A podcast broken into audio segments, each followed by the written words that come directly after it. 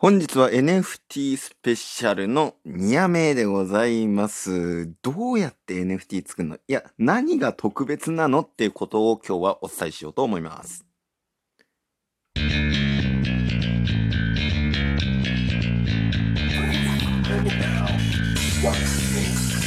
音声の未来を作りたい島の未来もつなげたいそんな野望を持つ男大野のぞみが気になる過去現在未来のトピック。そんな話をいたします。ノンシュタイン今夜もスタートです。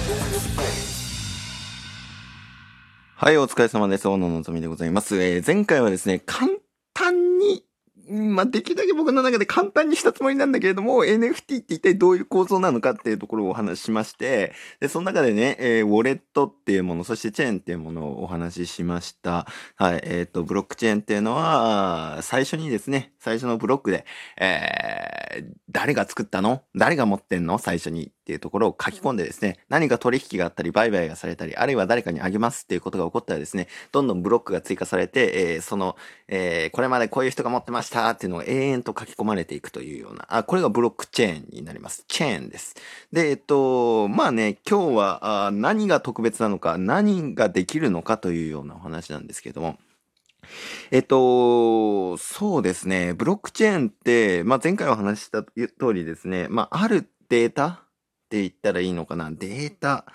ていう言葉が、かつてのインターネット上のデータと混同されて、されちゃ困るんですけれども、唯一無二のデータを作るというような、まあそういうイメージかもしれませんね。うん。えっと、大体不可能、えー世界で一つだけのデータっていうものを作ります。まあデータって一つじゃないのっていう感覚を持ってる方は、あちょっと違うんですよね。これまでのインターネットの世界は、どんどん複製できました。で、何が本物かっていうのは分からなかったわけですよ。これまでね。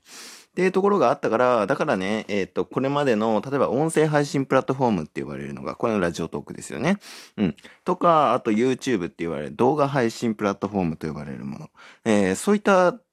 ですね、えープラットフォームを管理しているプラットフォーマーと呼ばれる人たちがですね、えーいくらでも複製できたわけだし、あるいはこの規約に沿って、あるいは何かの事情で、えー消すということもできたわけなんですよ。あるいは何かこう書き換えるということもやりようによってはできるわけです。例えばスタンド FM とかはデータを書き換えて発信するっていうことができますよね。うん。えっと、正確には、これまであったデータを再編集してデータを置き換えるっていうのが、まあ多分スタンド FM だと思うんですけれども、はい。で、えまあ、スプーンとかラジオトークっていうのは確かできなかったはずですけれども、そこら辺がね。はい。っ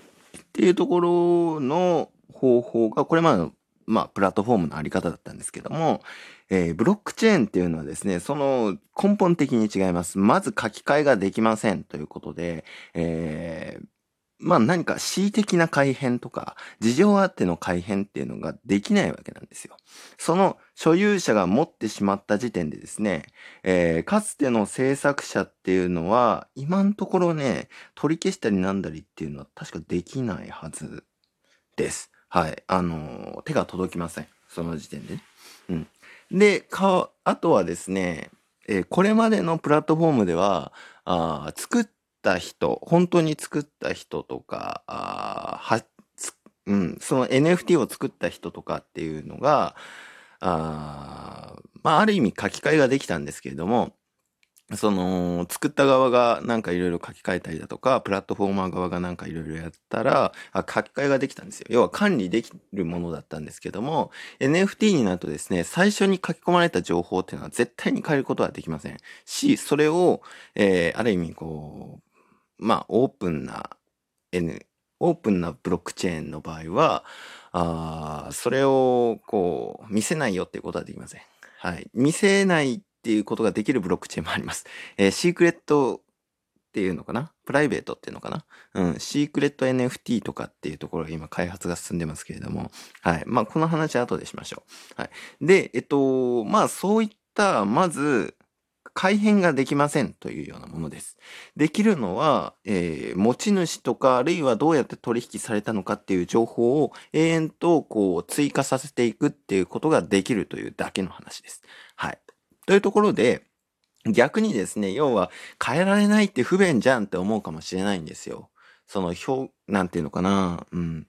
その言ったことを変えるとかいうところは結構編集できる後でっていうところはね、これまでの、例えば Facebook とか、あと、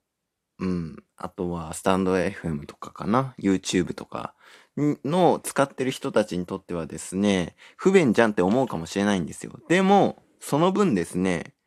最初から変えられない、書いてる人間も、こう、偽装できないっていう点を考えると、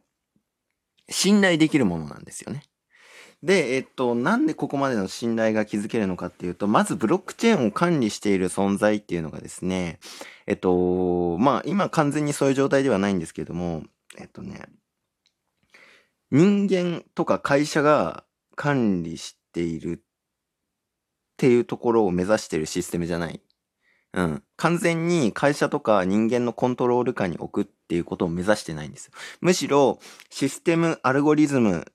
によって管理する。えー、人って間違いを犯したりだとか、隠そうとしたりだとかっていうことをするから、じゃあ、システムっていうような、ある意味、あの、まあ、現実世界でいう法ですね。法。このネット世界の法っていうものを作って、それで誰も、えー、この下では全てがの人が平等で、で、えー、っと、犯すことができないような、そういったルールのもとで動くシステムにしよう。これがブロックチェーンを作る人たちの目指すところなんですよ。うん。で、えっと、例えばですね、えー、これによる、えー、配当金だとか、あとはシステム障害だとかっていうところに関して、えっと、まあ、その、どうやって、じゃあその方針を決めていくか、ブロックチェーンをどう開発していくかっていうところを決めていくのにも、例えばあの投票制にしたいだとか、あとは機械が学習して決めていったりだとかっていうような、あそういった方向を目指しています。あの、会社とか、あ企業、力のある人とかっていうところを基準に置かないと。うん。使っているすべての人が、あそのルール作りに参加できたりだとか、監視体制に参加できたりだとかっていうところを目指しているというようなところです。あるいは、あその人間よりも信頼できるシステムっていうところを開発していこうというような。まあ、これがですね、この管理体制っていうところだったり、あとは管理するための、えー、システムですね。えっ、ー、と、この、まあ、データをどうやって保存するのかっていうところもですね、えー、一箇所だけでデータを保存しないでですね、同時に1万箇所とか2万箇所とかっていうところで、え同時に、えー、いろんなサーバーでですね、えデータを積み上げてって、一つでも異なるデータが出たら、これはシステムエラーだっていうふうに判断できてしまうってようなところで、えっと、容易にウイルスとかで改変できないようにもしているっていうところでも、えー、仮想通貨を取引するようなチェーンとしても、えー、信頼できるものとして、えー、今、開発がどんどん進んでいるっていうような状態です。はい、これ改変できないっていうところがあります。だからこそですね、一度自分の手元に、この、ある意味 NFT データっていうものが入ったらですね、誰も手出しできない状態になるっていうことなんです。取引しない限りね。はい。だからこそ、えー、このプラットフォーム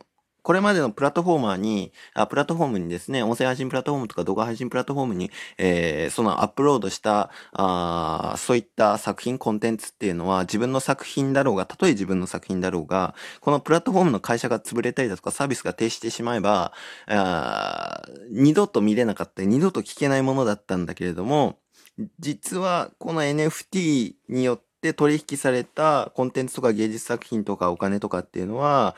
あその発信元っていうところがいなくなったりだとか、あシステムが、うん、まあある意味、な、システムがというか、その管理してる会社がなくなったりとかっていうことがあったとしても、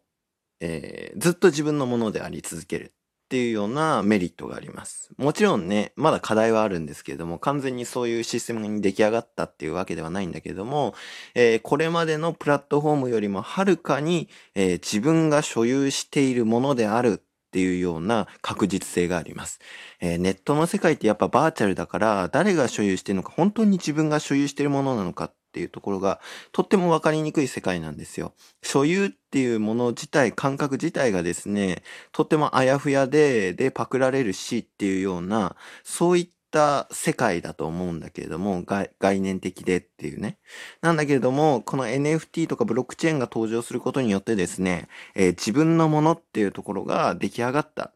これが NFT の凄さです。はい。で、それプラスのですね、えー、シークレット NFT っていうところも今後どんどん出てくると僕は思ってるんですけども、これはですね、何なのかというと、自分しか見れない、自分しか中身を聞くことができなかったり見えなかったりっていうようなものなので、えっと、より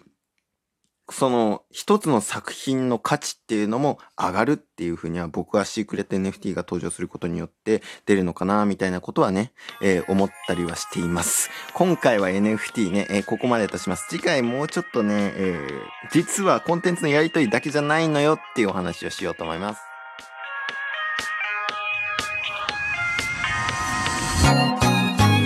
お疲れ様です。お疲れ様です。本日のノンシュタインはこれにてお開きとさせていただきますが、いかがでしたでしょうか？ということで、えー、まあね、えー、分かったような分からないような NFT のようなね、難しいっすよね。難しいし、えー、システムを理解しきることって本当に人間できなくなってきてんだなっていうことを実感させられるような、あそういうものでもございました。が、えっと、これ、まあ、原理を知っておくことが未来どう順応するのかっていうのはとてもね重要なことになってくると思うので覚えておいていただけたらなというふうに覚えて思っております、えー、次回はそのまあコンテンツのやり取りっていう枠を超えて